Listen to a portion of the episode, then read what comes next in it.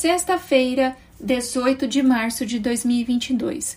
Boa tarde a todos e no resumo dos mercados de hoje você confere. No Brasil, o Ibovespa terminou o dia em alta de 1,87% aos 115.196 pontos, mais uma vez com contribuição de ações ligadas a commodities.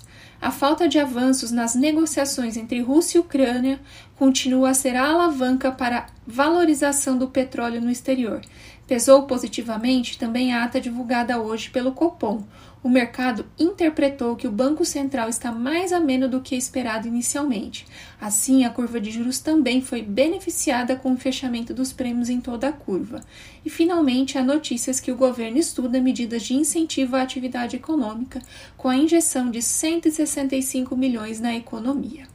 Como outro destaque, as ações da CVC, em alta de 9,80, também avançaram após a divulgação do balanço do último trimestre de 2021, com o primeiro lucro antes de juros, impostos, depreciação e amortizações, EBITDA na sigla em inglês, positivo nos últimos dois anos.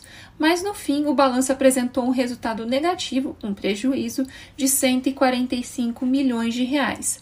O mercado se animou com a recuperação de receita e o controle de despesas da companhia no trimestre reportado, que traz perspectivas mais favoráveis prospectivamente. Os papéis da Cirela subiram 9,39 com a divulgação do lucro do quarto trimestre do ano passado.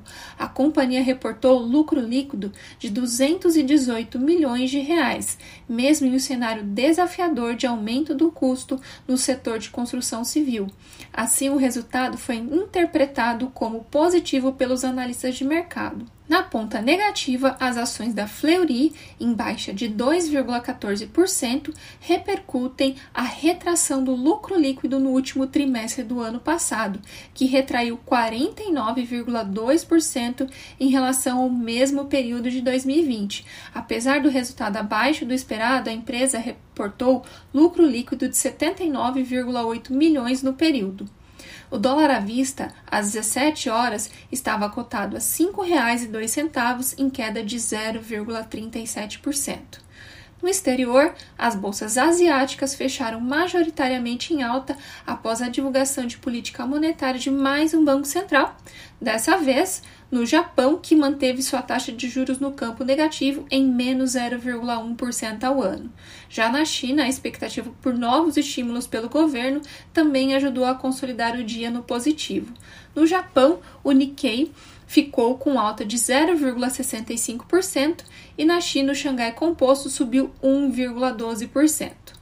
Os mercados na Europa encerraram em alta. O dia foi marcado pela oscilação da direção dos índices, ora atento ao andamento do conflito no leste europeu, que não teve novidades relevantes, e ora de olho nas declarações de dirigentes do Fed sobre a condução de política monetária nos Estados Unidos, com um dirigente defendendo a aceleração do ritmo e outro pregando juros terminal mais baixo e um movimento gradual de normalização de política monetária.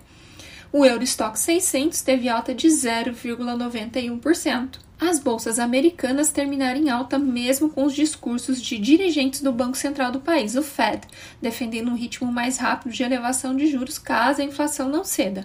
Por outro lado, os ativos de risco foram beneficiados após conversas entre Washington e Pequim, no qual o segundo afirmou que a guerra não interessa ao mundo. O Dow Jones fechou em alta de 0,80%, o Nasdaq subiu 2,05% e o S&P 500 com ganhos de 1,17%.